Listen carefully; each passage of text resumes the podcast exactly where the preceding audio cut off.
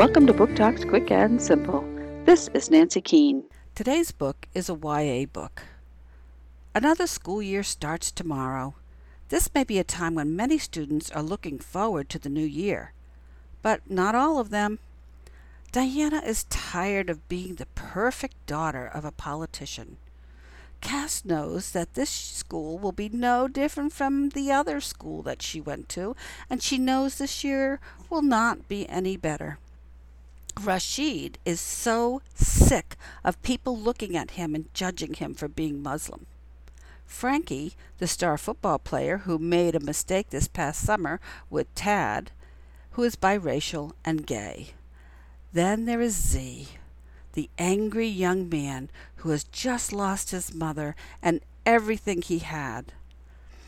They each have a plan to change things up in the school today, but only one of them is planning to bomb the school.